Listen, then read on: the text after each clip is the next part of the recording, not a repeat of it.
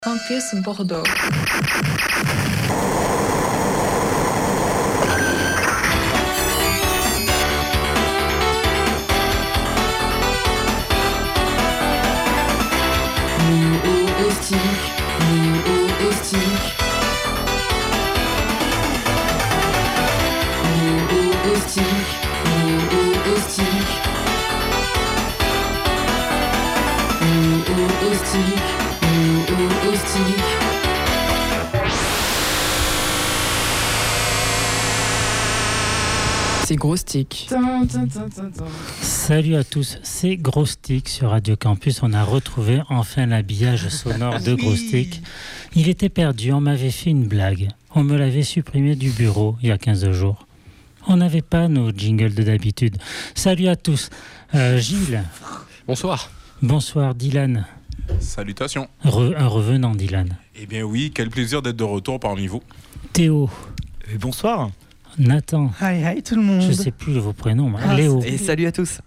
Raphaël. Hello. Je ne me suis pas trompé, c'est ça? Non, non. Ah, c'est ça. Et Mélissa. Bonsoir. Alors, Léo, t'as pensé à une super idée Ouais. de thématique. Trop bonne idée que quand tout le monde l'a vu, il a fait waouh comme ça. On va parler. La C'est dingue. C'est toujours la même blague, mais ça fonctionne à chaque fois. Ben oui, euh, je me renouvelle pas trop, moi, hein, tu sais. Alors, Léo, Et on va parler du wow factor. Le facteur waouh en français. Alors qu'est-ce que c'est Le facteur waouh, alors il y a plein de définitions, mais en gros, c'est une qualité ou une fonctionnalité extrêmement impressionnante. Et c'est pas que pour le jeu vidéo, mais ça s'apparente aussi au jeu vidéo. Donc en gros, c'est quelque chose dans un jeu vidéo, dans un produit vidéoludique qui va nous faire dire waouh, mais waouh, ce truc c'est incre, c'est ouf, euh, machin, j'en reviens pas. Choc barre de BZ. Choc quoi? Si, si, si, si, choc barre de baiser. alors merci beaucoup pour euh, Il faut cette- traduire, hein, moi j'ai pas compris. cet énoncé de thématique. Mais Merci de rien, beaucoup. de rien, Nico. Il y aura aussi des chroniques, hein, bien sûr, dans plein un de gros trucs, stick. Il y aura du test euh, en veux-tu, en voilà euh, ce soir et d'autres choses aussi. Des petites surprises, hein, on n'en dit pas plus. Euh, mais on se lance tout de suite dans cette thématique. Alors, qui veut réagir? Quand, quand on parle de ce moment particulier euh, qu'évoquait euh, Léo, est-ce que ça vous fait tout de suite penser à quelque chose en particulier? Théo Oui, euh, alors moi je me suis récemment euh, mis à euh, la- le diptyque Zelda Breath of the Wild et Tears of the Kingdom. Euh, c'est vrai que ça fait longtemps que j'avais pas eu cette espèce de, wow effect, le truc qui te fait dire ah oui mais le jeu il est bien quoi, il est bien visuellement, il est impressionnant, il a un beau panorama, il a une belle mise en scène.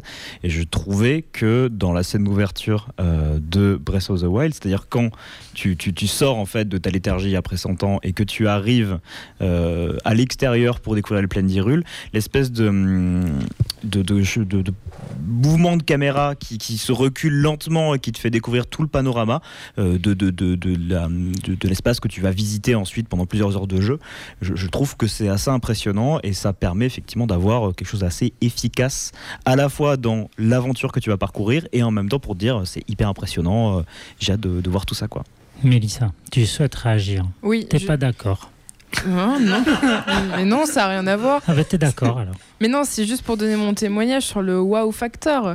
Euh, bah alors moi le wow factor ça me connaît beaucoup, ça me connaît bien parce que euh, pendant très longtemps j'ai joué sur euh, des anciennes consoles. Je crois, enfin pendant longtemps ma console la plus récente c'était une 3DS et la Wii. Et en fait j'ai une sorte de hiatus où j'ai pas acheté de nouvelle console et j'ai racheté une nouvelle console, enfin de la des dernières générations que pendant le Covid, donc en 2020. Et j'ai fait l'acquisition euh, d'une Switch Lite jaune qui a changé de, propriétaire d'ailleurs. Euh, ça, c'est une autre histoire.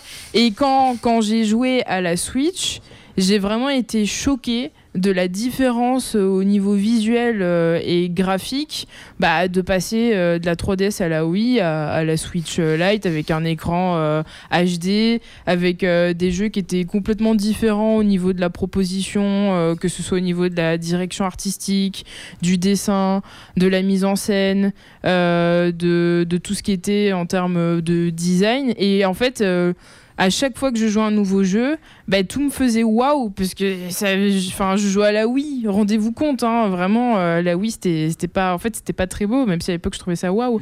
Mais, euh, Mais ça mais n'a jamais été beau là, oui. oui, pff, ouais, je sais pas, ça dépend. Ça Si, dépend. non, mais ça dépend des jeux. Ça je dépend des jeux.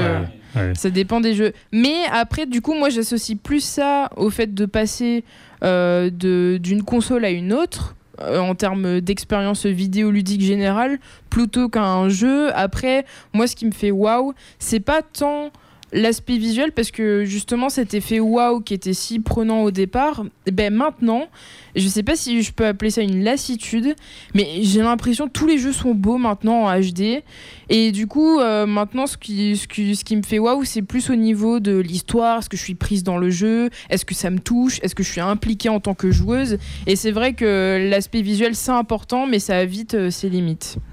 Gilles, après Euh, il y aura Raphaël et Nathan. Alors c'est Tout le monde veut parler. ma, ma marotte ou en quelque sorte mon obsession, c'est toujours la question du temps. Et la, ma grande tragédie personnelle, c'est que je ne perçois pas au présent ce que je ne perçois que rétrospectivement. Et j'ai une- là, en écoutant, je j'arrête pas de penser à tous ces wow effets que j'ai manqués. euh, sur l'instant et je pense à quand j'avais moins de 10 ans à Oblivion où euh, là aujourd'hui le jeu est visuellement immonde en termes de jouabilité c'est c'est rugueux euh, les, les- il y a des problèmes au niveau de, bah, des bugs, etc. Et sur l'instant, c'était un, premier vrai open world avec des décisions, avec des possibilités, euh, on va dire en choix de personnages relativement poussés dans un univers 3D ou avec un vrai sens de la liberté. Et ça, ça complètement, euh, m'est complètement passé sous le nez. Autre exemple un peu plus récent, Driver San Francisco, qui est présenté euh, un peu comme la suite de Driver 3, qui était une catastrophe selon tout le monde, mais qui était très bien selon certaines autres personnes. Et le- narrativement, euh, c'est, j'avais déjà si- si- mentionné cette anecdote il y a quelques années dans Ghostick, le fait que Je narrativement, m'en souviens. Non, c'est pas vrai. bah, j'avais mentionné et Théo a été surpris, je m'en souviens, sur le fait que le jeu avait plus de lignes de dialogue que, Mass Effect, le premier. Et euh, le, le fait, en termes de jouabilité, de narration, euh, pour un jeu de voiture, c'est quand même inconcevable quand on connaît Forza, etc. Un jeu qui présentait être un concurrent, à un G- à- enfin être un GTA-like qui a misérablement échoué pour devenir ça. Et, euh, et voilà, le problème, c'est euh, un peu, bah, je m'en personnellement, c'est toujours le wow effect, mais trop tard. Sauf, et je suis vraiment désolé encore une fois, mais Disco Elysium. et juste, je ne. Je peux juste cette, ce passage au milieu du jeu, sur le toit, l'interrogatoire avec, euh, je crois que ça s'appelle Classe Orange, j'ai Mm. oublié le nom. Je, voilà, je ne. Or- Oranier, euh, c'est- ils ont tous des noms. Côté hollandais, euh, Mm. néerlandais, voilà, juste. euh, voilà, waouh pour ce passage. Alors il y avait euh, Raphaël qui souhaitait parler. Hein. Oui, mais moi je je. t'ai pas oublié, Raphaël. Merci, merci. Euh, moi, j'ai- j'ai j'ai raisonné avec ce qu'a dit Mélissa, euh, parce que moi aussi, j'avais eu ce wow effect, ce wow effect euh, quand j'étais euh, quand j'étais plus jeune, euh, quand j'ai eu une PS4. Parce que du coup, oui, moi aussi, j'ai eu ce passage.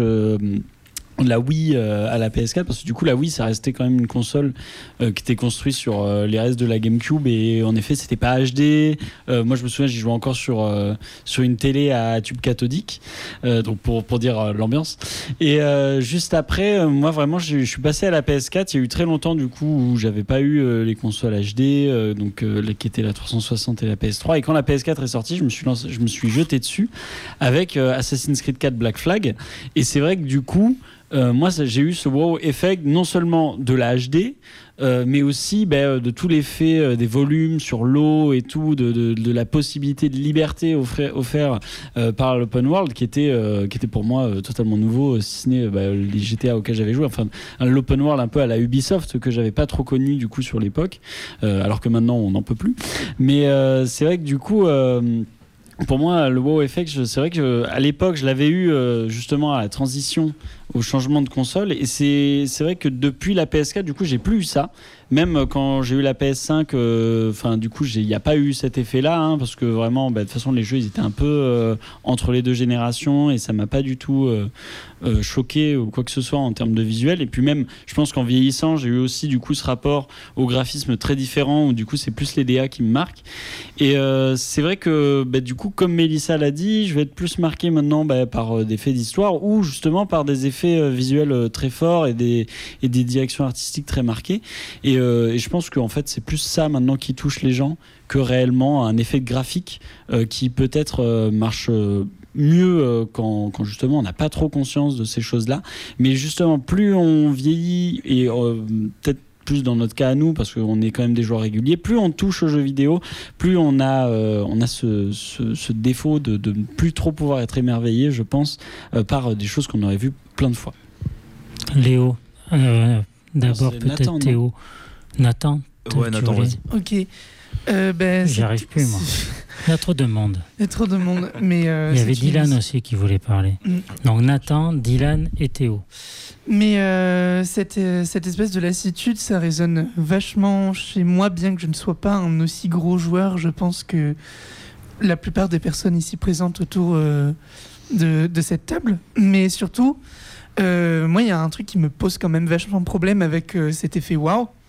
C'est que, moi, déjà, j'en ai plusieurs. Dans, j'ai plusieurs. euh, Enfin, comme le jeu vidéo s'axe sur quand même pas mal de, choses, sur, euh, il peut briller par son scénario, par ses graphismes, par euh, son gameplay. et par ben, son scénario, je l'ai déjà dit. Mais, mais du coup, je pense qu'on peut avoir quand même plusieurs effets wow. Et bien sûr, on peut ne pas s'empêcher d'avoir un wow général. Moi, j'ai pas encore eu ça. J'ai pas encore eu un wow graphisme. En revanche, j'ai déjà eu un wow euh, au niveau du scénario. Et en fait, ce qui me fait peur, c'est de ne plus jamais ressentir autant de, de, choses en jouant à un jeu comme j'ai eu une expérience extrêmement marquante. Moi, c'était euh, Sea of Solitude, dont j'ai déjà parlé, qui m'a complètement euh, bouleversé. Et euh, je, je pense sincèrement ne plus réussir à retrouver cet effet waouh tellement c'était fort. Et j'ai eu un autre effet waouh comme ça, euh, qui en fait c'est un peu particulier parce que je trouve que pour le, le gameplay, moi j'ai pas encore eu de- de gameplay, ou alors là j'en ai pas en tête, qui quand j'ai joué, dès les premières minutes, je me suis dit Ah c'est génial, euh, c'est vraiment innovant, ça me plaît et tout. Mais j'ai plus des effets waouh qui s'installent dans la durée. Par exemple, moi j'ai l'exemple de Animal Crossing New Leaf. Euh, ayant déjà joué à Wild World, j'avais pas. Enfin, quand j'étais petit, je jouais un peu passivement, c'est-à-dire que je, je jouais au jeu, je comprenais pas tout ce qui se passait de- devant ma console. Mais je, C'est toujours le cas, Nathan. Super. Non, mais je profitais bien. Alors que dans New Leaf, c'est là où j'ai commencé à penser toutes les possibilités que m'offrait le jeu et je me suis dit, Oh, mais c'est c'est trop bien, c'est génial. J'ai jamais eu autant de, de personnalisation, de liberté. Alors que dans les faits, il y a clairement mieux. hein, on est d'accord maintenant. Cependant, je pense qu'il y a aussi de la tâche personnelle sur le gameplay. Donc en fait, le wow, ça se mélange un peu. C'est bizarre. Je trouve que l'effet wow, c'est un peu, c'est un peu piégeux en fait. Je sais pas ce que vous en pensez vous. Dylan. Eh bien, moi, je ne vais pas rebondir sur ce qu'a dit Nathan, mais voilà. Ceci étant dit, euh, non, le wow, moi, je le comprends de deux façons différentes. Déjà, en replongeant dans ma nostalgie euh, de jeune adolescent, euh, je me souviens du jeu Résistance 3. Euh, du coup, euh, les deux premiers opus étaient très sympathiques, mais bon, c'était les FPS des- du début des années 2010, je crois, dans ces eaux-là. Donc bon, un peu gris, enfin bon, c'était pas transcendant, mais j'ai beaucoup aimé cette, sa- cette saga. Et je me souviens être arrivé sur le 3, non, sur la démo du 3, et euh, le début est vraiment explosif euh, en termes de, comment dire, de, bon, de beauté visuelle, même si la beauté visuelle ne fait pas tout. On était vraiment passé à un niveau supérieur. Et euh, aussi en termes de dynamisme, les armes qui, comment dire, qui pouvaient évoluer, qui, pouvaient, qui avaient des modes de tir alternatifs, etc. Je me souviens un premier niveau où il y a, ça pète de partout, où il y a des aliens qui débarquent, bon c'est un peu le jeu, euh, mais euh, enfin bref, il y a des boss qui débarquent, et je me souviens avoir séché cette démo un certain nombre de fois, donc ça c'est pour le côté nostalgique, mais en termes de, comment dire, en termes de, de, de, de wow moderne, euh, bah, en ce moment j'ai Baldur's Gate 3, qui, qui aspire peu à peu mon âme. Euh, et en fait, je me suis rendu compte récemment que euh, donc Baldur's Gate, euh, que je ne présente pas, parce que j'ai la flemme, j'espère que vous le connaissez tous. Léo a fait une chronique dessus, on vous renvoie celle-là. Super. Et, et du coup, quand je me suis rendu compte que je pouvais séparer les membres de mon groupe et que du coup, les, ces membres-là pouvaient faire leur vie d'un côté pendant que moi je fais ma vie de l'autre. Bon, il y a un temps de chargement, mais ça reste viable. Euh, Et ben, je me suis dit, c'est incroyable. Et je me suis rendu compte qu'à ce moment-là, effectivement, la, portée multijoueur du jeu était, était potentiellement super parce qu'on peut vraiment soit faire une aventure ensemble, soit faire une aventure séparément. Bon, là, je suis une aventure seule parce que j'ai pas d'amis qui veulent mettre, mon Dieu, à 4 70 balles dans un jeu et euh, 50 heures pour finir le premier chapitre seulement. Euh, mais c'est faisable. Et ça, c'est plutôt bien. Euh, Il y avait euh, Théo qui souhaitait réagir. Oui, tout à fait. Moi, je voulais euh, justement rebondir sur cet aspect. euh, Tout le monde rebondit. hein. Mais tout le monde rebondit. Ou rebondit pas, d'ailleurs. C'est un trampoline park ici. Euh, non, moi je voulais rebondir effectivement. Tu parlais du gameplay et c'est vrai que je pense qu'il y a un facteur quand même qui est assez important dans cette espèce de wow effect dont on parle depuis tout à l'heure. C'est également le gameplay puisque c'est quand même euh, une plus-value assez importante euh, dans l'art vidéoludique dont on parle actuellement. Et moi j'avoue qu'un des gros wow effect assez récents que j'ai eu, je pense que c'est Dishonored 2 qui est, je pense, un des meilleurs jeux sortis de ces dernières années et qui est formidable en termes de, gameplay, en termes de, gestion aussi, de tout ce qui concerne en fait l'environnement et euh, de les manières de les appréhender. Il est euh, c'est une espèce de bac à sable euh, une espèce de jeu puzzle aussi que je, trouve formidable dans sa manière de, travailler les environnements les ennemis la manière de, de, passer en fait dans les villes dans les bâtiments. C'est c'est- c'est- fou. Enfin je, vraiment là, le, premier niveau en plus qui est celui où pas, pas le tout premier puisque du coup il y en a enfin techniquement il y a, y a un il y a un Bon, ok, d'accord, je me reprends. Il y a un niveau d'introduction que je trouve pas foufou, mais par contre, en fait, à partir du moment où on est lâché dans euh, la ville, qui va devenir un peu notre terrain de jeu euh, pour toute l'aventure, euh, moi, je trouve ça génial en fait, parce que dès le début, on te met face à plein de situations différentes, et c'est à toi de les gérer comme tu veux. Je crois que l'un des premiers gros trucs, c'est une porte à passer avec des gardes devant, et t'as, je crois, cinq ou six solutions différentes pour pouvoir y arriver. Tu peux nager en dessous, tu peux dégommer une éolienne pour que la porte s'ouvre, tu peux aller buter pas les très gardes écolo ça. partir, partir dans, dans, dans, dans les fenêtres avoisinantes. Enfin, c'est, c'est, génial en fait de- d'avoir autant de, de, de possibilités différentes en termes de gameplay. Et euh, je, un autre jeu qui m'avait aussi fait cet effet wow, c'était euh, Metal Gear Solid 5, qui je trouve lui en termes de, de déplacement et de mouvement était, euh, était, était fou pour, euh, pour son époque, quoi. Enfin, 2015. Et euh, tu pouvais faire absolument n'importe quoi en termes de, de déplacement. Tu pouvais, enfin, t'avais, t'avais cette possibilité de t'accroupir, de, de ramper. Bon, alors ça a pas fou dit, dit comme ça, ça, ça, ça, ça, ça a pas l'air génial. Mais en fait, c'est que la manière trucs que tu as toujours voulu faire dans la vraie vie. dans fait. la vraie vie, exactement. Non, mais en fait, c'est le, ça, se, ça se fait de manière tellement réaliste, naturelle, et en même temps avec une, euh, une précision et un, un truc de réflexe que je trouve hyper euh, hyper bien foutu que euh, bah, en fait c'est un, c'est un plaisir en fait de se balader dans le jeu euh, de d'aller euh, d'aller crapahuter euh, à côté des camps euh, d'ennemis pour pouvoir essayer de, de- de repérer tout le monde enfin je, je- je trouvais que c'était assez fou en termes d'expérience pour l'époque et ça m'avait fait un, un vrai wow effect Mélissa souhaite réagir. Il y a Léo aussi qui veut parler.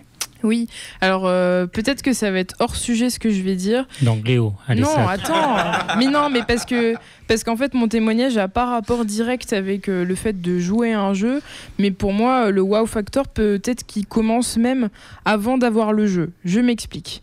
Euh, moi j'associe le wow factor plutôt à des périodes de mon enfance ou de mon adolescence euh, où il y avait toute une aura autour de mon prochain jeu, quand est-ce que j'allais y jouer, peut-être parce que quand on est jeune, on a plus le temps, on n'est pas dans la vie active, etc. Et en fait, maintenant, aujourd'hui, avec la dématérialisation, bah, c'est vrai que je trouve que le rapport qu'on entretient avec euh, le fait d'acquérir un jeu a changé.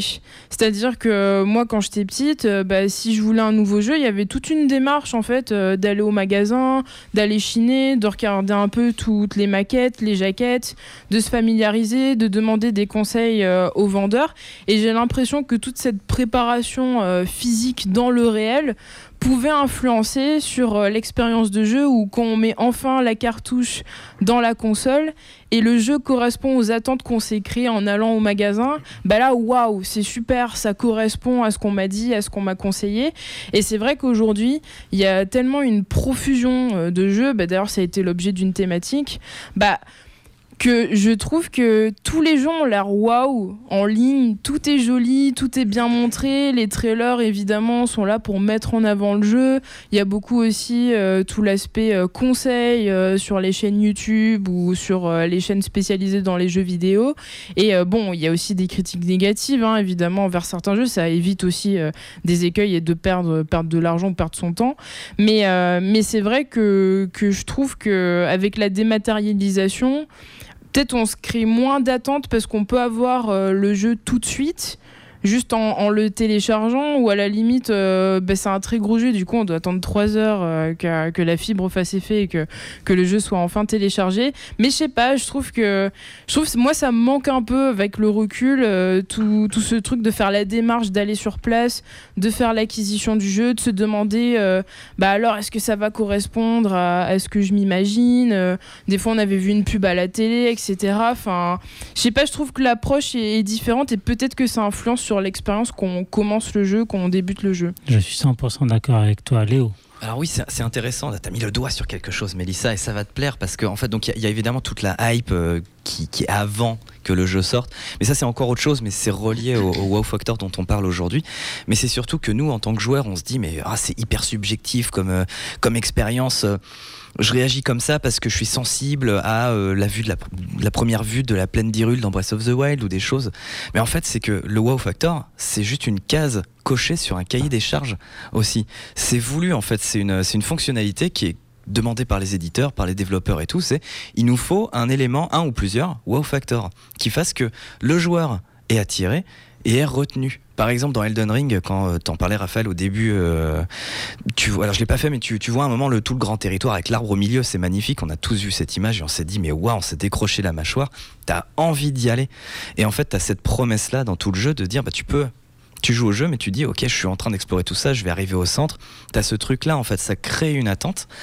Euh, donc voilà. Et, euh, et alors, Mélissa aussi, tu disais quand on quand t'étais petite, t'avais beaucoup de, de waouh comme ça, parce que c'est normal aussi, on découvre des choses, donc on, fait pour la première fois plein de choses, mais quand même des jeux qui sont bien faits, qui ont des bons wow factors, ça existe aussi même quand on est adulte, hein, qu'on perde pas espoir. Et Nathan, toi qui as peur de ne plus ressentir ce- ce- ce- cette sensation, bah t'en fais pas, il y en aura quand même. Moi récemment, alors bon récemment non, c'était en 2020, donc pendant le Covid, mais la dernière fois que j'ai eu un énorme waouh comme ça où je me suis décroché la mâchoire, j'en ai eu le vertige, c'est quand j'ai lancé Sea of Thieves pour la première fois et que je me suis retrouvé sur le bateau et que, que ça, ça tanguait en fait comme vraiment sur un, sur un bateau et la C'est simulation. quand t'as vomi que tu t'es. Bah après, j'ai ouais, ouvert la fenêtre, j'ai j'ai vomi parce que vraiment, j'en pouvais plus. Mais non, mais la, la simulation était tellement bien faite, je me suis dit, mais ça, cette sensation, je l'ai ressentie que quand j'ai vraiment fait du bateau. Quand, quand j'en faisais vraiment, avec ces, ces- ces mini vertiges quand t'as le, le bateau qui clapote sur, le, sur les vagues, et je m'étais- j'étais là, mais le C'est jeu le- c'est ce arrive. petit clapotis, toi, qui t'a Mais fait un j'adore les wow. clapotis, mais en fait, ce qui m'a impressionné, c'est que le- un jeu vidéo arrive à retranscrire euh, physiquement chez moi cette sensation d'être sur un bateau. Et ce que j'ai regretté après, bah, c'est que tu t'habitues et tu fais plus attention à ça. Mais il y a d'autres trucs dans le jeu, et heureusement, il y a, il y a quand même des bons développeurs, il y a des bons studios qui continuent de se démener. Et à l'inverse, il y en a qui, qui, qui, qui s'enfoncent dans une fange horrible. Je pense au Call of Duty, par exemple, qui partent là-dessus. Genre, il faut, il faut que le, le joueur euh, se dise waouh toutes les deux minutes. Donc, ils te font des grosses scènes hollywoodiennes toutes les 30 secondes qui ont aucun impact puisqu'elles se répètent et en fait, elles se réinventent pas. Alors, il y avait Raphaël, deux secondes, parce que tu as déjà pas mal parlé. Parce qu'il y a Dylan aussi qui, euh, qui, qui tape à la porte, le pauvre. Eh oui, Donc je, je fais vite. vas-y.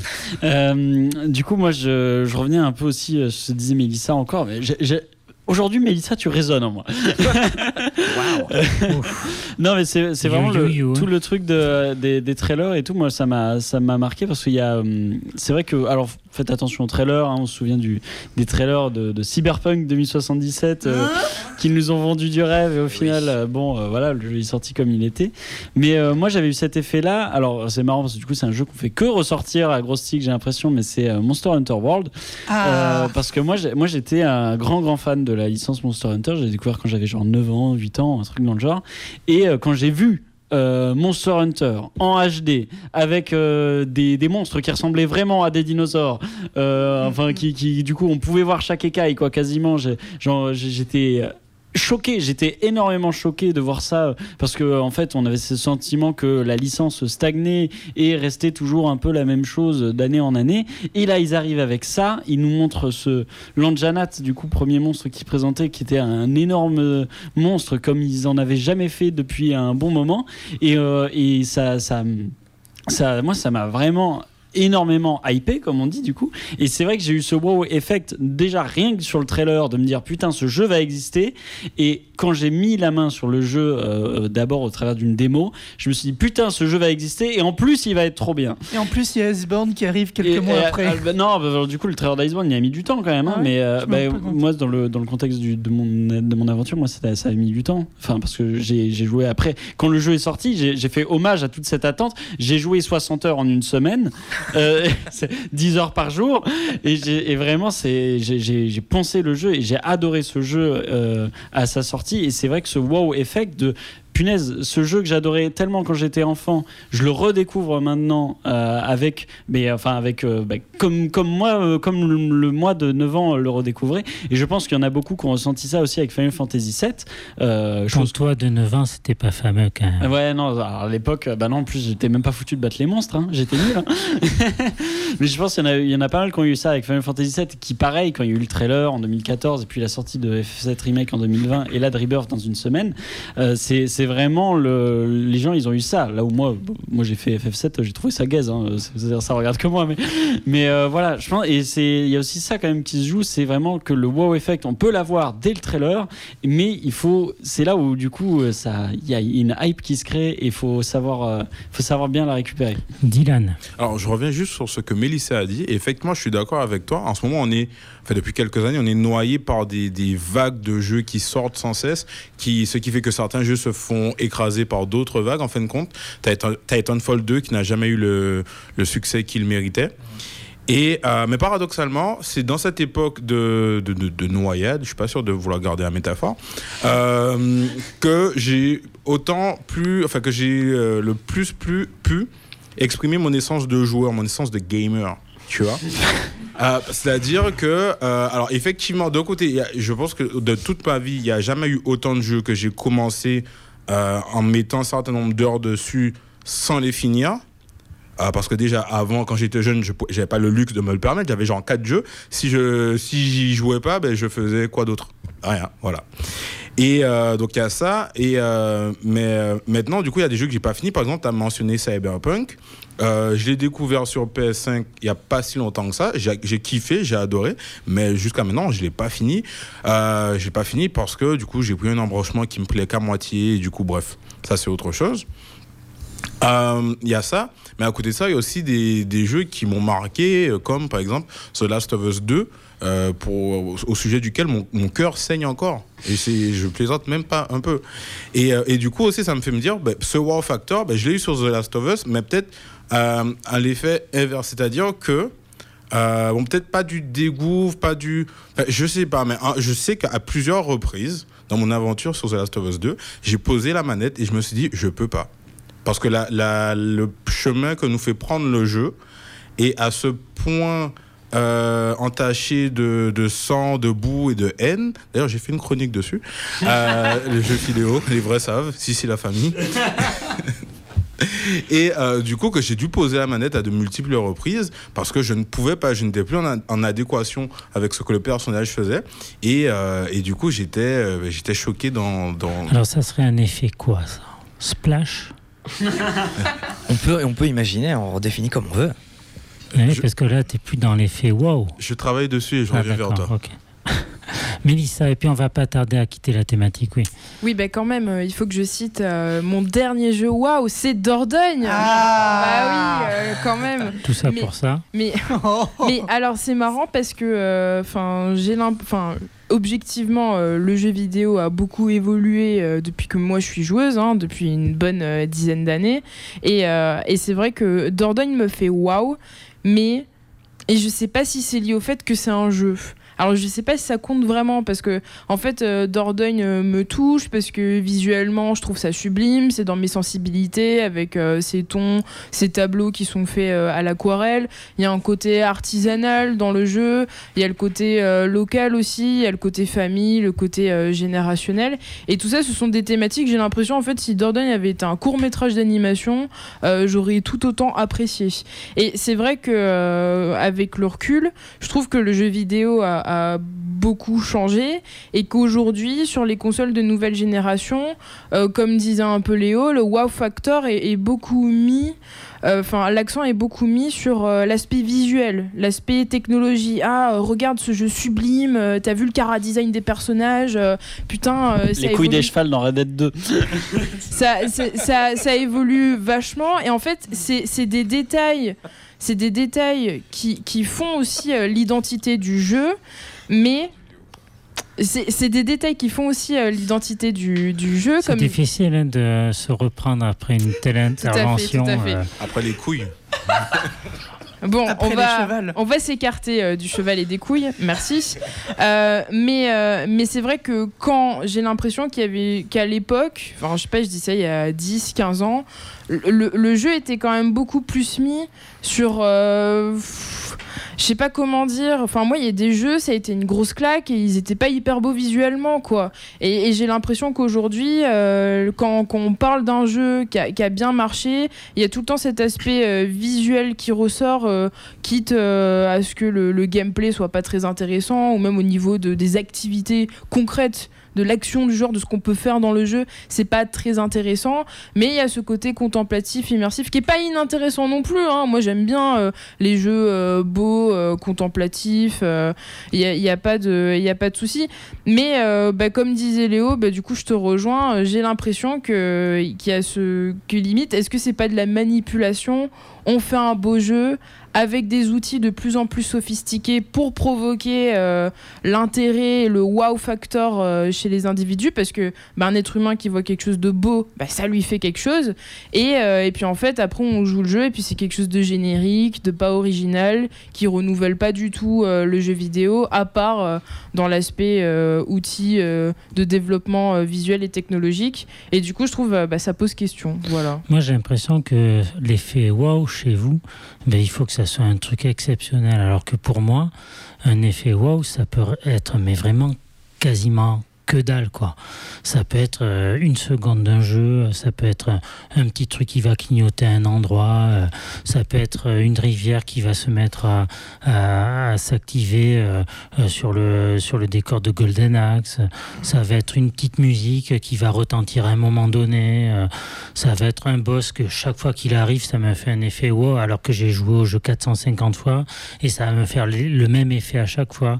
Ça va être les effets visuels 2D de Rayforce, qui est un shoot de, de 93, euh, qui voulait un petit peu nous, nous faire euh, vivre euh, l'aventure comme s'il était en 3D, alors qu'à l'époque, il n'y avait pas encore les polygones trop qui, qui, euh, qui étaient développés. Et pourtant, eh ben, ils y arrivent à le faire avec deux, trois tours de passe-passe. Ça va être ça, moi. Et les effets wow, en fait, je peux relancer les jeux des milliards de fois, ça va me le faire à chaque fois. Moi, moi je, je vais te rejoindre quand même sur le petit truc. Et encore une fois, je vais reciter Monster Hunter World parce que c'est vrai que ça m'a fait aussi un effet wow.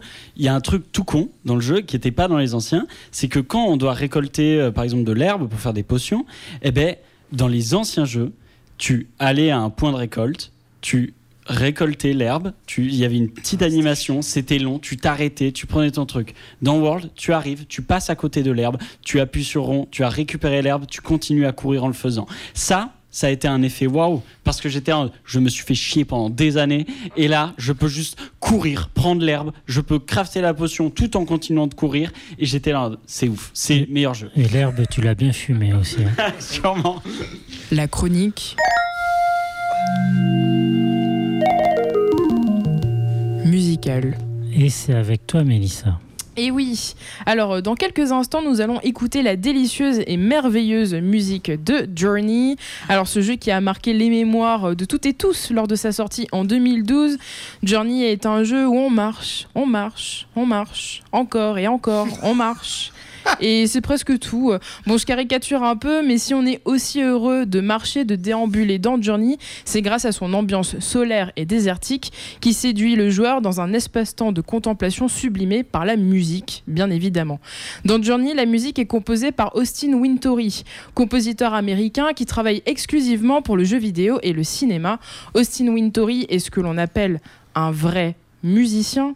La musique de Journey est de la vraie musique. Et le titre que nous allons écouter a été enregistré avec de vrais musiciens, tels que Tina Guo, violoncelliste qui a vraiment joué du violoncelle en studio. La violoncelliste, euh, le violoncelle ici dans Journey représente le joueur et son voyage initiatique. Tout au long de la bande originale de Journey, on entend les douces notes du violoncelle dès le début de l'aventure. On entend également de la flûte basse qui représente les guides anciens, connus aussi sous le nom des ancêtres dans le jeu. Le son de cette flûte vous montre que vous êtes guidé et rassuré, comme une douce enveloppe qui vous enrobe par son expérience sonore mystique. Et selon Austin Wintory, le compositeur, entendre les notes de flûte basse vous rappelle le sentiment d'un câlin donné par vos grands-parents pour ceux qui ont eu cette chance. Alors, euh, mention spéciale également à l'alto et à la harpe, qui sont des instruments marquants de ce voyage sonore. Ils représentent nos compagnons de route.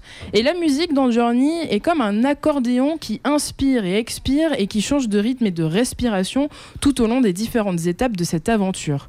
Journey est un jeu qui a marqué positivement les joueurs par son expérience et sa direction artistique léchée et profondément immersive.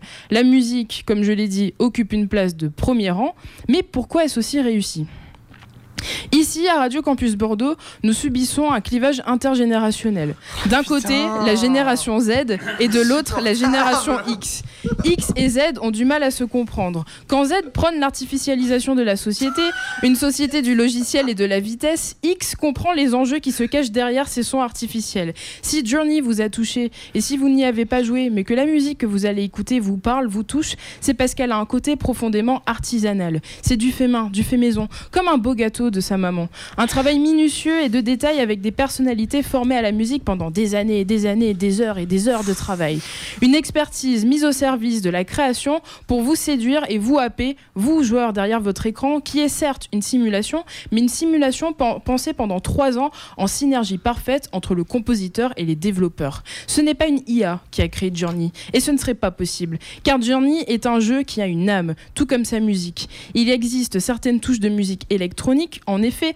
Austin Wintory a choisi euh, d'introduire des sons de violoncelle, de harpe, d'alto associés à des rythmes électroniques, comme je l'expliquais précédemment. Mais ici, c'est la rencontre du classique avec la modernité et la technologie qui donne souvent lieu à de belles créations artistiques, car l'une ne vient pas supplanter l'autre, mais elles viennent s'enrichir sous le regard d'un réel compositeur. Génération Z, écoute-moi. Ta musique sous forme de logiciel ne devrait jamais se substituer au réel ou à l'expertise réelle d'un musicien ou d'un compositeur. Toi qui n'as jamais chanté, toi qui n'as jamais pris le temps de toucher du bout des doigts d'un instrument, ne pense pas que la MAO ou l'autotune à outrance te conférera un quelconque talent. Si Journey avait été réalisé uniquement de manière artificielle avec des logiciels, le résultat serait tout autre. Aujourd'hui, l'IA nous rattrape. Bientôt le premier jeu créé par une IA. Bientôt de la musique créée par des IA sur toutes nos radios. Résistons, choisissons l'humain, le goût de l'effort, de la discipline, de la chair, du réel. Écoutons la véritable musique de Johnny, une épopée mystique s'inspirant du réel avec de la vraie musique, une musique humaine, chaude, initiatique qui nous grandit. Écoutons.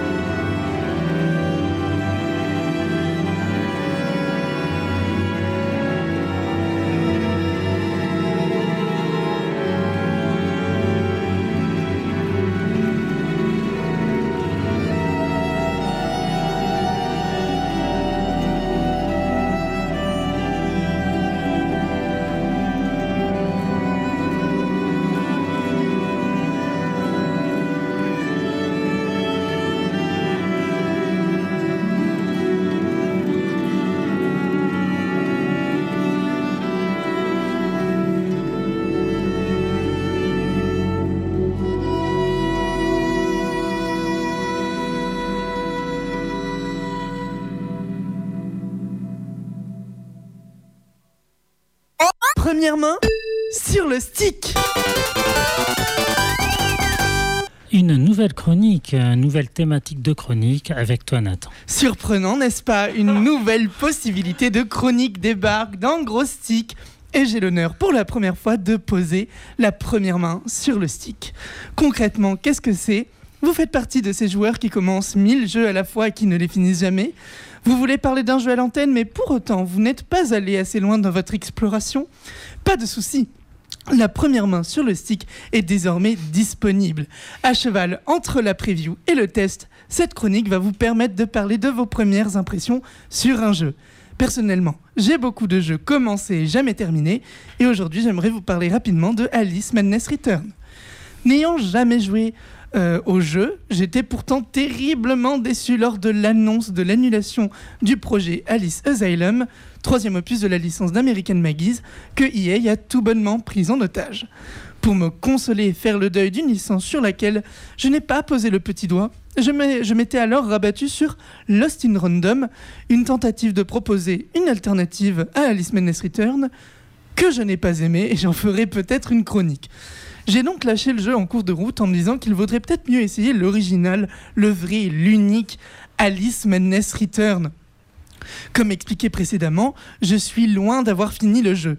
Mais rien que dans ces premières heures, on peut noter plusieurs choses, des choses qui me font dire Waouh Dans un premier temps, quel bonheur d'avoir un doublage français qui ne fait pas kitsch je trouve que ça rajoute un certain charme à ce jeu qui pourtant ne propose pas des paysages super ragoûtants. Et oui, Alice s'en prend plein la gueule. Bien que dans l'œuvre de Lewis Carroll, Alice descend dans un terrier, ici Alice descend en enfer. On se rend compte au fur et à mesure que nous explorons et que nous trouvons des souvenirs que l'entourage proche et éloigné d'Alice est tout sauf bienveillant et profite du fait qu'Alice soit une jeune orpheline. Profite littéralement d'elle par ailleurs. Cet opus est une suite directe et plus aboutie du premier épisode de la série, Alice American McGee's, et l'histoire est complètement folle. Je, je comprends pourquoi il a été autant apprécié et je m'en veux un peu de ne pas l'avoir commencé plus tôt. Folle d'ailleurs, c'est le bon mot, car toute la direction artistique est tournée vers l'univers de la psychologie et du souvenir. Quand vous n'êtes pas en train d'errer dans les rues malfamées de Londres et franchement parfois j'ai plus peur de Londres que du pays imaginaire, vous explorerez le pays imaginaire qui est d'ailleurs pensé pour ne pas être si merveilleux que ça. Déjà, vous ramassez des dents en guise de monnaie. Les dents qui ont un symbole de souvenir et d'enfance, un petit détail qui met déjà dans une ambiance globalement malaisante. Mais la symbolique de la mort et de la crasse est aussi omniprésente, surtout dans la représentation des ennemis, qu'ils soient boss ou mob. Et j'ai trouvé que c'est ce qui fait un autre gros point fort de ce jeu, ses graphismes et surtout sa direction artistique. Je suis sincèrement assez bluffé de voir que ce jeu, malgré son année de sortie 2011, reste une des DA les plus créatives qu'il m'ait été donné de voir. Entre les graphismes, les dialogues, les cinématiques avec ce petit effet théâtre de papier, le concept art, tout est beau et bien pensé. Ce qui est moins beau cependant, c'est les petits soucis de hitbox qui m'ont fait mourir plusieurs fois lors de mes traversées. Déjà que je suis pas très doué, euh, please ne me rajoutez pas des difficultés en plus. En bref, il me tarde de découvrir tous les autres environnements ainsi que la suite de ce scénario de chef-d'œuvre qui devrait selon moi être tout bonnement panthéonisé. On se retrouvera plus tard pour une musicale ou un test, qui sait, et moi je vous dis à la prochaine pour une nouvelle chronique, la première main sur le stick. Le test. Le test avec Léo, le premier test du soir. hein. Il y en aura un autre avec Théo. Eh oui, il y en a Et là, c'est avec toi, Léo. Exactement. Parfois dans la vie, on aimerait être quelqu'un d'autre, ou avoir des passions un peu plus abordables pour parler aux gens en soirée, séduire l'élu de son cœur, ou tout simplement pour que vos convives ne vous prennent pas pour un taré au bout de deux phrases. Car voyez-vous, ce n'est pas facile dans notre société moderne de partager ces deux passions quand celles-ci sont les musiques de Final Fantasy et les jeux musicaux. Pour ma part, les jeux de rythme sont devenus une obsession lorsqu'en 2005, sur DS, je plongeais dans un jeu de rythme japonais déjanté. Host Tatakae Wendan, adapté en Occident sous le titre d'Elite Beat Agents, toujours sur DS, nous faisait tapoter du stylet en rythme sur des musiques péchues dans un univers complètement barré. Ces deux titres euh, sacrément addictifs ont laissé place à un grand vide pour les amateurs de jeux musicaux sur console portable. Il faut dire que la DS avec son stylet se prêtait parfaitement bien pour battre la mesure. Il y avait bien les Rhythm Paradise ou les Taiko no Tatsujin, mais c'était pas pareil, ça n'allait pas, il manquait quelque chose.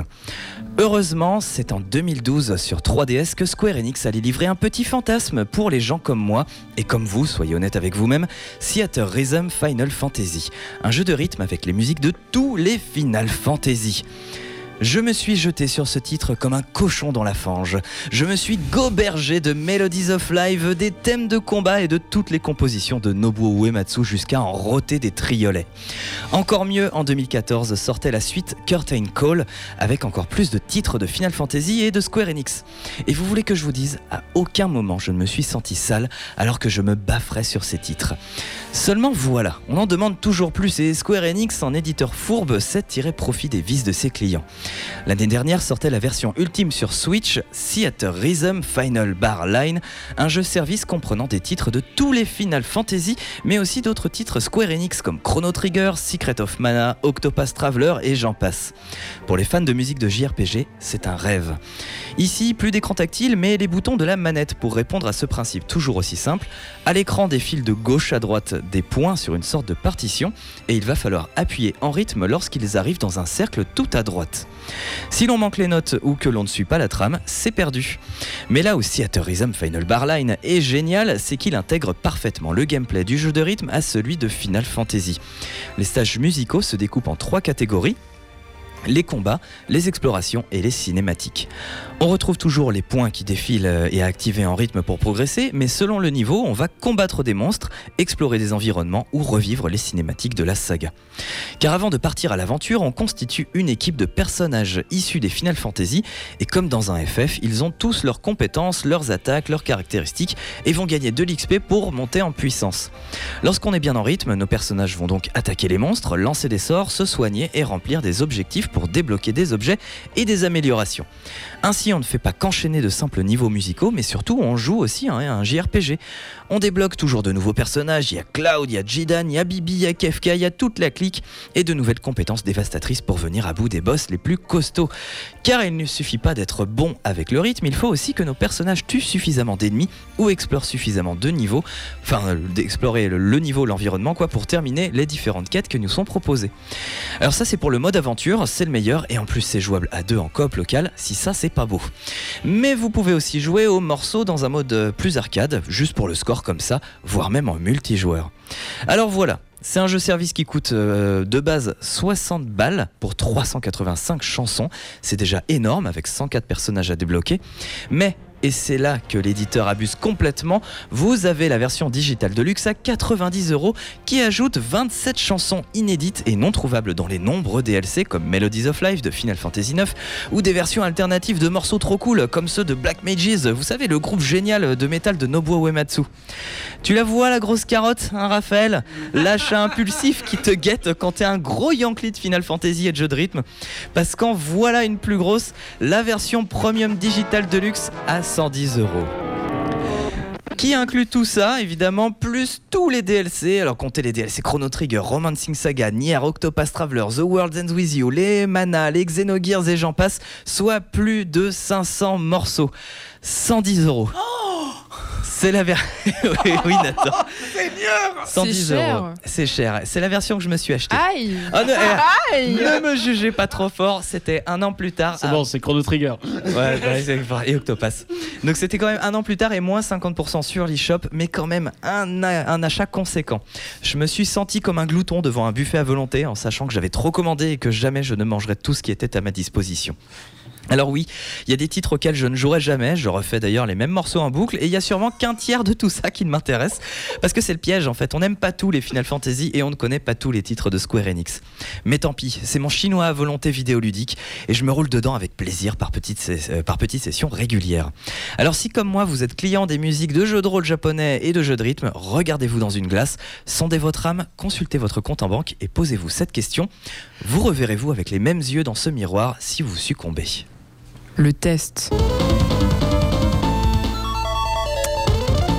Le deuxième test du soir avec toi Théo. Oui voilà, euh, moi j'avais prévu un truc, euh, mais je vais essayer de faire court euh, ah, avec un titre de eh, chronique attends, suivant. encore un petit peu de temps. Hein. Oh, Il est 49. Ok bon, on va quand même, on va quand même faire ça efficace. Le titre de ma chronique c'était Est-ce que des fois le trop est pas l'ami du bien? Et je voulais faire une espèce de petit test comparé entre, oui. Non, parce que je, je- moi j'ai pas le casque. Je sais pas si Non, je te non, faire des signes non, de casque. Je sais pas s'il y a Non, un mais truc j'ai dans oublié qu'il y avait aussi une chronique de Béret que Béret nous avait envoyée. Donc on va, on va, on va faire Ouais, ça. En, en très très light. Ok, donc euh, pourquoi euh, des fois le bien c'est pas le mieux que le bon? Vous avez compris un petit peu l'idée. Euh, en fait, je voulais parler de Outer Worlds et de Starfield. Je crois que j'en avais déjà parlé dans des chroniques séparées aujourd'hui, mais enfin dans cette émission, mais je, je- voilà, j'ai eu l'occasion pendant les vacances d'hiver de me replonger dans les deux titres et de me rendre compte à quel point ils sont chiants tous les deux, mais à différentes échelles. Je vais vous expliquer ça en quelques points. Donc déjà, on va faire un petit peu d'histoire euh, vidéoludique. Euh, déjà, euh, qu'est-ce que c'est Outer Worlds? C'est un jeu qui est développé par Obsidian Entertainment et Starfield de son côté, évidemment développé par Bethesda, qui sont connus pour les Fallout, les Skyrim. Ces deux studios qui ont une histoire commune, notamment sur un jeu que vous connaissez peut-être, parce que c'est peut-être le meilleur opus de sa saga, Fallout New Vegas, qui était sorti en 2010, qui était développé par Obsidian Entertainment et distribué par Bethesda. Donc, on a le cas de figure en fait de deux studios qui font à peu près la même chose, à savoir du CRPG classique, donc à la vue à la première personne, qui euh, du coup en plus de ça ont décidé de, mettre tous les deux euh, leur, euh, leur histoire dans l'espace, dans un univers de science-fiction, un univers en plus original, ce qui change un petit peu, avec deux nouvelles licences. Et comment ils se sont débrouillés tous les deux Eh ben euh, déjà en fait on peut pas vraiment parler de concurrence parce que c'est deux studios qui appartiennent techniquement à, Xbox, à Microsoft. Euh, donc euh, bah, c'est pas des jeux qui se sont euh, disons fait une guerre financière, qui font un petit peu partie de la même équipe, comme on pourrait le dire dans cette fameuse rétention des, licences et des studios de jeux vidéo que du coup nous propose Microsoft depuis maintenant quelques années. Mais ce qui est intéressant, c'est que bah, du coup les deux jeux ont la même philosophie de gameplay, ont la même idée du coup d'exploration dans l'espace et de d'exploration d'un univers de science-fiction. Il y en a un qui se rétame euh, plus que l'autre. Sans surprise, c'est Starfield. Starfield, c'est un jeu du coup qui nous place dans la peau d'un voyageur spatial et qui va découvrir des cailloux magiques qui vont lui permettre de vivre plein d'aventures, euh, mais qui du coup euh, fait trop. Voilà, tout simplement, euh, pour la simple et bonne raison que Starfield s'est vendu sur le principe qu'il y aurait plus de 1000 planètes à visiter, 1000 planètes à visiter avec des décors faits quand même en grande partie avec de la génération procédurale, donc fait par intelligence artificielle, comme on pourrait le dire de manière très vulgaire actuellement. Le regard noir de Mélissa. mais euh, mais c'est du coup ça ça perd un peu de son charme déjà en fait euh, du coup des éléments euh, qui sont pas faits euh, façonnés par les développeurs ça en fait quelque chose de très creux de pas forcément très fun à visiter c'est un jeu qui est très C'est long normal. oui, c'est ça, mais c'est pour ça que je, je tire à boulet rouge dessus. Et plus de ça, le pire, c'est que Starfield, quand même, c'est c'est plutôt rétamé en plus à sa sortie. Il y a eu des critiques assez négatives, mais qui sont fait sentir en plus sur le long terme. C'est-à-dire qu'en fait, plus les gens jouaient, plus ils se rendaient compte qu'en fait, ils se faisaient chier. Parce qu'il n'y a pas grand-chose à faire sur Starfield. La quête principale est molle. euh, les quêtes secondaires sont pas forcément folles. Il y a des fulgurances au niveau du gameplay, au niveau de l'histoire, mais qui n'excuse pas en fait ce vide intersidéral qu'est Starfield. Et je suis désolé parce que j'ai quand même mis 60 heures de jeu là-dedans, donc 60 heures que j'aimerais bien récupérer. Donc je vais faire une réclamation à Xbox. De l'autre côté, Outer Worlds, en fait, lui, il fait le choix de concentrer toute son histoire sur six planètes et qui sont du coup des zones en monde ouvert délimitées. Ce que du coup Starfield fait plus ou moins aussi, mais sauf qu'en fait, lui, Starfield, au lieu du coup d'avoir des zones à peu près jouables, c'est grosso merdo des grands cratères qu'on va aller visiter.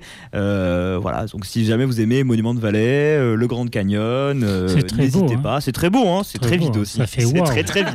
Euh, Worlds, quant à lui, en fait, il a cette idée de bah, construire ces zones de jeu avec du coup des petites zones à visiter. Je trouve en plus qu'il y a une direction artistique un peu rigolote qui fait un peu penser à attention euh, très précis en termes de DA euh, Discoveryland de Disneyland voilà je sais pas pourquoi mais ça m'y fait penser. Ces espèces de routes pavées ces espèces de de, de, de rochers un peu sculptés euh, quasiment à la main. Euh, c'est c'est très curieux mais je- je- j'avoue que ben, le- l'expérience quand même de visiter les environnements Worlds sont assez sympathiques. Et en plus de ça propose un gameplay légèrement plus intéressant que celui de Starfield avec toute une gestion de l'armement toute une gestion des, des- des- des- du, du matériel qu'on va prendre tout ça machin qui, qui je trouve euh, se ressent quand même un peu mieux dans Outer Worlds et surtout Obsidian oblige, l'écriture est quand même beaucoup plus gérée avec euh, toute une histoire qui tourne autour de méga corporations avec une critique sociale derrière que je, trouve assez bien, euh, assez bien retranscrite. Il me reste plus beaucoup de temps, donc en fait moi ce que je vous conseille c'est que si jamais vous avez le choix, si jamais vous tombez sur un moment un store et que vous vous dites ah ben qu'est-ce que je vais prendre Outer Worlds ou Starfield, euh, bah, prenez Outer Worlds. Et puis surtout n'oubliez pas il y a un autre jeu d'Obsidian qui devrait sortir en 2024 qui est Avowed, je ne sais pas comment le prononcer, c'est A-V-O-W-E-D. Avowed, je crois. Avowed, euh, qui du coup peut-être va aussi se placer dans cette même configuration entre Starfield et Outer Worlds, à savoir un jeu là cette fois-ci de fantasy, peut-être qu'il viendra concurrencer Elder Scrolls 6, on ne sait pas s'il sort un jour d'ailleurs. Voilà, bisous. Alors, on devait passer la chronique de Béret, mais elle est un peu longue. La le chronique test de Béret. Le troller. Et donc, on va pas pouvoir la passer parce qu'elle fait à peu, presque 8 minutes. Il fallait la passer en x2 Et euh, ah, en x2, il va pas être content, Béret. Ça serait quand même peut-être pas très respectueux envers lui. hein. Comme un vocal WhatsApp finalement. Alors, je vous Attention, propose pas ça, de la garder pour euh, dans 15 jours. Béret, il viendra pas dans 15 jours. il est jamais là de toute manière. Donc euh, voilà. Et puis priorité quand même à ceux qui se déplacent et à ceux qui sont venus aujourd'hui euh, dans l'émission. T'es pas d'accord, Mélissa? Bah non, euh, il a enregistré une chronique quand même. Mais oui, mais on n'a pas le temps. Qu'est-ce Bah, qu'il il faut était faire 53, on aurait dépassé 20h01, euh, ça Mais va. non, parce que et le problème, c'est que euh, il y a une émission Passeport qui est déjà Ah, enregistrée. Passeport commence à 20h02, ça va. Mais Moi j'ai- j'ai une Je proposition. peux si- pas la faire. Pour Il y a quoi après Là, Passeport c'est- Là, c'est trop tard, on a blablaté pour rien. Moi j'ai une proposition, sinon est-ce que dans le montage final du podcast de Gros Stick, est-ce qu'on n'inclurait pas aussi la chronique de Béret? Non, une chronique pas diffusée à l'antenne, c'est c'est pas, ça peut pas être mis en Mais podcast. ça fera une taverne des étoiles. Comme il vient pas non plus. On le salue quand même. Et salut Béret, euh, on espère que tu vas bien. On le salue quand même à, ce, à ce cher Béret. euh. T'aimes bien le sucre ou pas, Béret, là? Parce qu'on on en casse plein, là. On rigole Nathan. Allez, Je- salut je à ne tous. suis pas en accord avec On ce se qui se quitte passe. avec euh, le générique de fin de Gros Stick. Allez, C'est clap. fait pour ça. hein. Salut à tous. Salut. Salut. Bye bye.《